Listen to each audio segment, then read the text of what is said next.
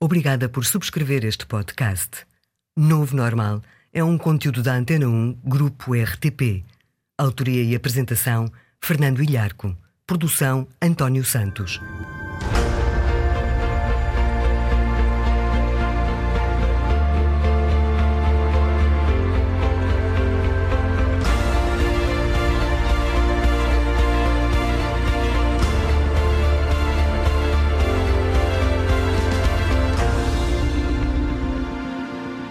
Viva!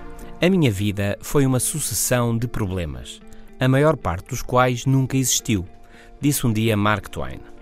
Pois é, cada um sabe de si, mas vejam lá, problemas toda a gente tem, é certo. Mas como surgem e se mantêm os problemas, sobretudo os problemas que, afinal de contas, ao fim de uns tempos, uns anos e às vezes quase uma vida, as pessoas descobrem que afinal não existem. Como surgem e onde estão? A resposta é esta: na linguagem. A linguagem, as palavras que usamos, criam a realidade. É disso que vamos falar neste novo normal. Como com palavras podemos deixar emergir uma realidade positiva e mais favorável. O Novo Normal, de Fernando Ilharco. Três sugestões apoiadas em investigação científica. Três sugestões três expressões a deixar de usar para melhorar o seu mundo, para melhorar a sua performance profissional e o seu bem-estar pessoal. 1. Um, deixe de dizer não. 2. Numa boa parte das vezes, deixe de pedir desculpa. Não parece o mais simpático, mas já lá vamos, porque muitas vezes há outra palavra que resulta bem melhor do que desculpa. E a minha terceira proposta: não diga para si mesmo o que deve fazer. É Diga outra coisa, já lhe digo o quê. E vai ver não só que não deixa de fazer o que quer, como o faz com gosto. Num mundo que muda, o novo normal. Ora bem, então o que é que se passa? Primeiro atentemos nisto. Em conversa, muito boa gente inicia os seus comentários, questões e explicações com um não. Não, o que se passa é que. Não, é assim. Ou até mesmo. Não, de acordo, mas. Ou.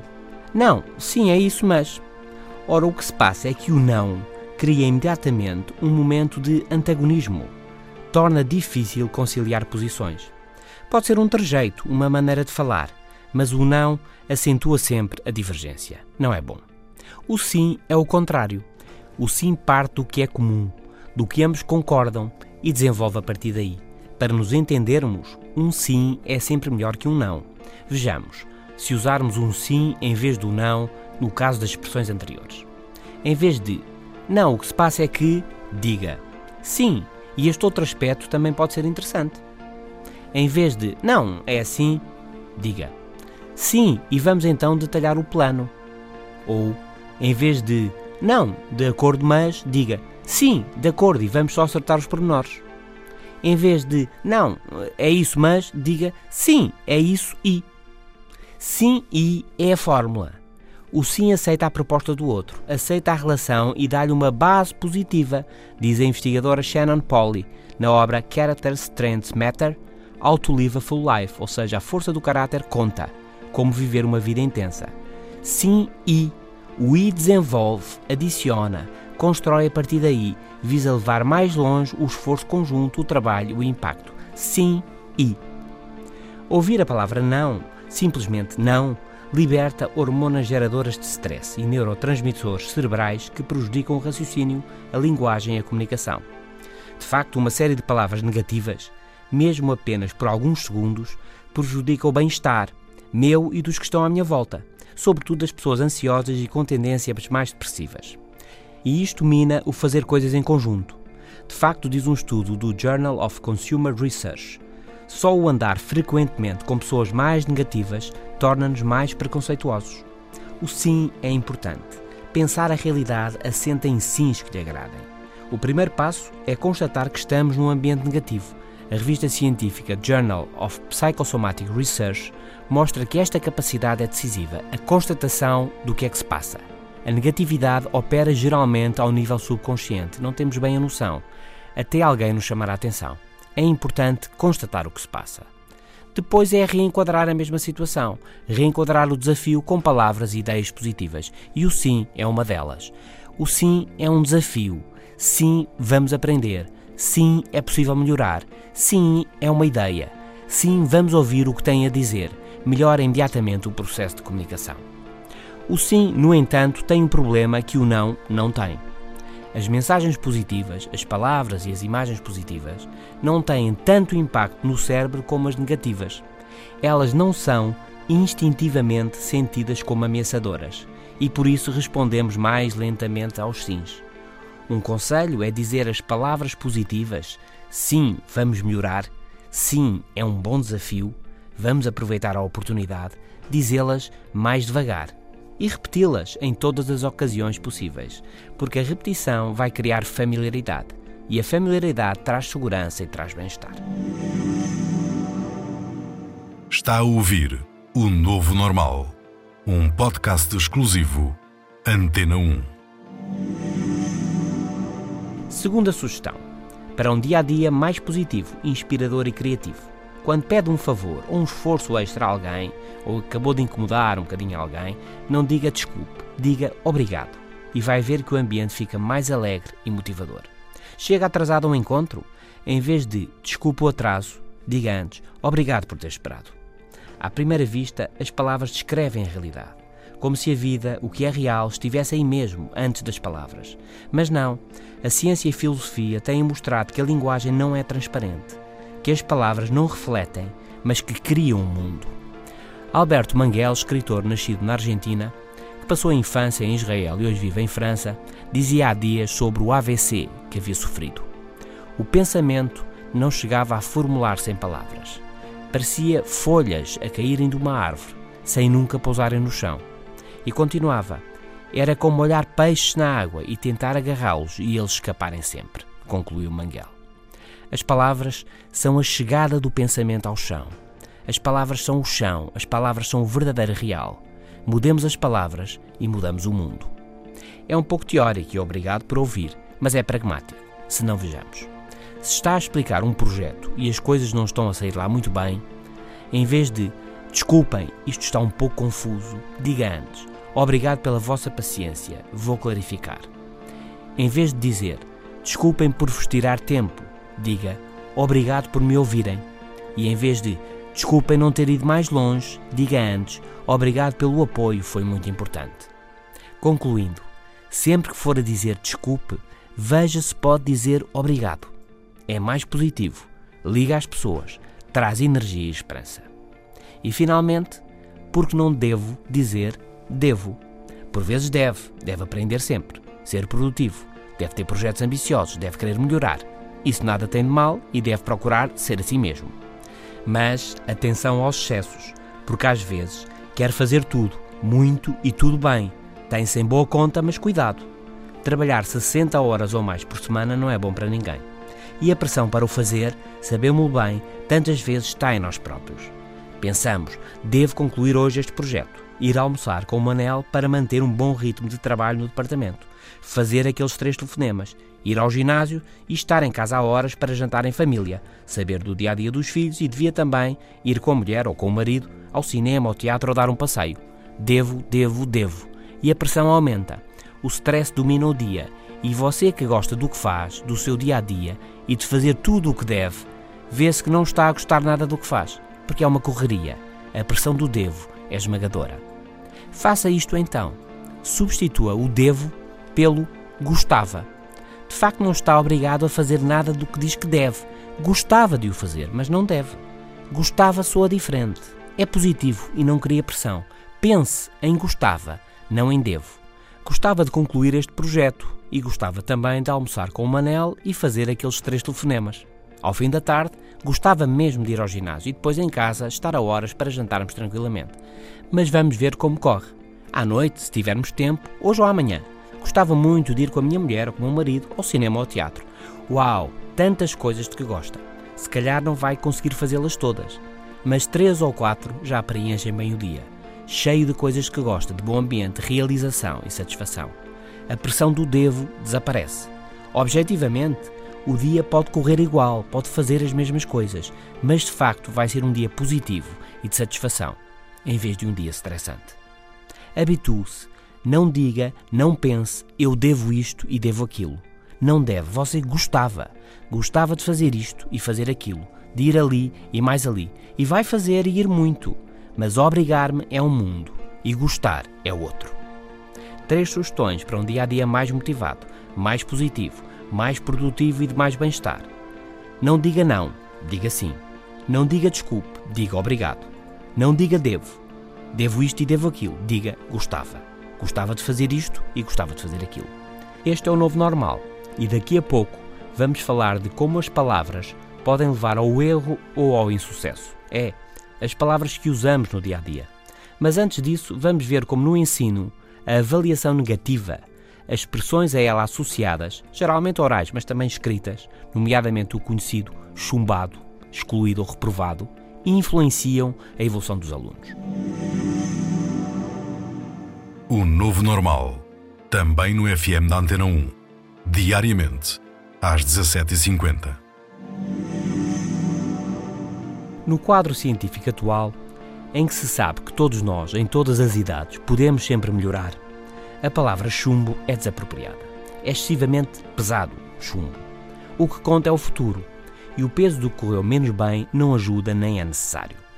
As expressões excluído ou reprovado são mais ligeiras, mas ainda assim estão no mesmo registro negativo. A questão, seja na escola, seja na vida profissional, é sempre o que é que é possível fazer amanhã para melhorar, para ser mais útil e produtivo. Mas que alternativas ao chumbo ou ao reprovado? Por exemplo, ver quem reprovou como alguém que ainda não foi aprovado pode fazer uma diferença. Em Chicago, Estados Unidos, Carol Dweck, investigadora da Universidade de Stanford, conta que nas classificações de uma pauta de um liceu encontrou algo que a surpreendeu. Aprovado, aprovado, aprovado, a maioria. Reprovado ou algo do género do português chumbado, nenhum. Mas todos passavam? Não. O que estava então na pauta quando um aluno não era aprovado? Not yet estava. Not yet, ainda não. O ainda não é simpático. Não são apenas palavras, é um contexto positivo. Chumbado é algo de fixo, és assim. Marca, baixa autoestima. E se assim é, o caminho vai ser copiar, ou juntar-se a outros alunos, ainda piores, para se sentir melhor. Ou seja, a palavra chumbo em si mesma ajuda a mais chumbos. O ainda não é progresso. Aliás, há dias referiram-me que num liceu português, nas pautas das classificações, deixou-se usar reprovado. Usa-se em progresso. Ainda não e em progresso. Falam-nos dos mesmos factos, mas positivamente. As expectativas dos outros fazem o aluno em progresso ver-se ele mesmo como capaz. E se o aluno acreditar que o progresso e a mudança são naturais, outros resultados vão ser possíveis. E esses resultados, esse progresso, essa melhoria, vem do contexto e vem da linguagem. Este é o novo normal e estou a falar-lhe de como as palavras, o que dizemos e ouvimos, são o mundo. E mudar as palavras é mudar o mundo. O novo normal de Fernando Ilharco. A cultura portuguesa tradicionalmente lida mal com o erro e o insucesso. As culturas latinas e as sociedades fechadas têm essa tendência, mas o tradicionalmente está a mudar. A inovação hoje é chave em praticamente todas as atividades criadoras de riqueza. E sem erro não há inovação. Inovar sem errar é uma contradição nos termos. Por isso, a estigmatização do erro é um estado de coisas, um quadro cultural que prejudica o desenvolvimento de uma sociedade, estagna, bloqueia e empobrece. É uma mentalidade que castiga a aprendizagem, a melhoria e por isso que castiga o emprego e a criação de riqueza. Mas as coisas de facto estão a mudar. Um ambiente competitivo global, as palavras que todos os dias ouvimos, lá está, põem-nos numa realidade de oportunidades, aprendizagem, melhoria, inovação, decisão e risco. Para ter sucesso neste novo mundo, nesta nova normalidade, não usar palavras como fracasso, erro, falhanço, problema, impossível ajuda. Ajuda muito. Tentaste, mas falhaste. Que coisa tão inútil de se dizer. Foi porque falhei muito que tive sucesso, comentou Michael Jordan, um dos maiores basquetebolistas de sempre. Em vez de fracassaste, que tal? Boa tentativa, podes melhorar muito. Ou bom esforço e isso é o mais importante. Agora é focares e melhorar. Outro exemplo. Que problema uma amassada? Que tal dizer antes? É um desafio, vamos a isto. E em vez de é impossível, dizer é exigente e difícil, mas possível. A linguagem, as palavras, expressões que usamos não refletem o mundo, criam-no. Há muito que a ciência e a filosofia chamam a atenção para a não transparência da linguagem. Um mundo novo é uma nova linguagem.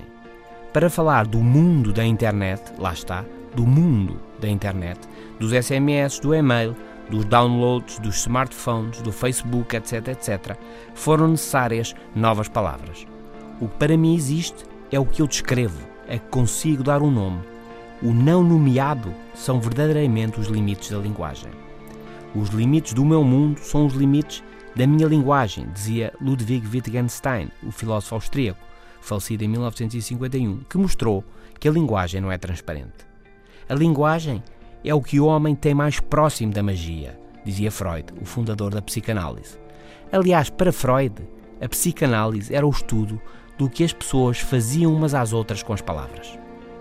O mau ambiente, o pessimismo, a desmotivação, os falhanços e os erros, por estranho que pareça, começam a acabar na mudança da linguagem. Deixemos de usar erro, problema, falhamos e passemos a usar experiência, proposta, tentativa, melhoria, desafio, oportunidade.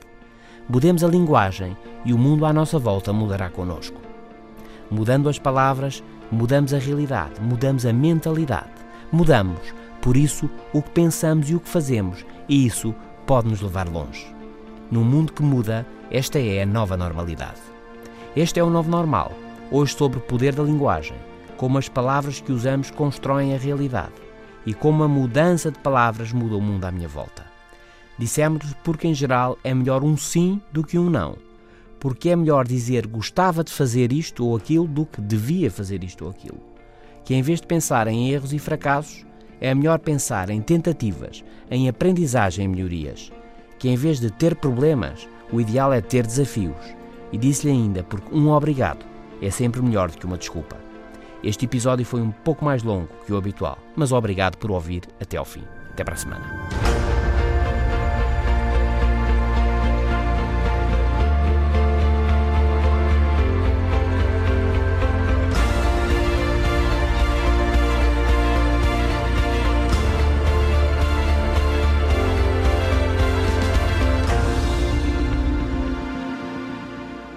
Os podcasts da Rádio Pública estão disponíveis em antena1.rtp.pt para sistemas Android, iOS e ainda nas plataformas iTunes, Spreaker, TuneIn, SoundCloud, Audioboom e Mixcloud.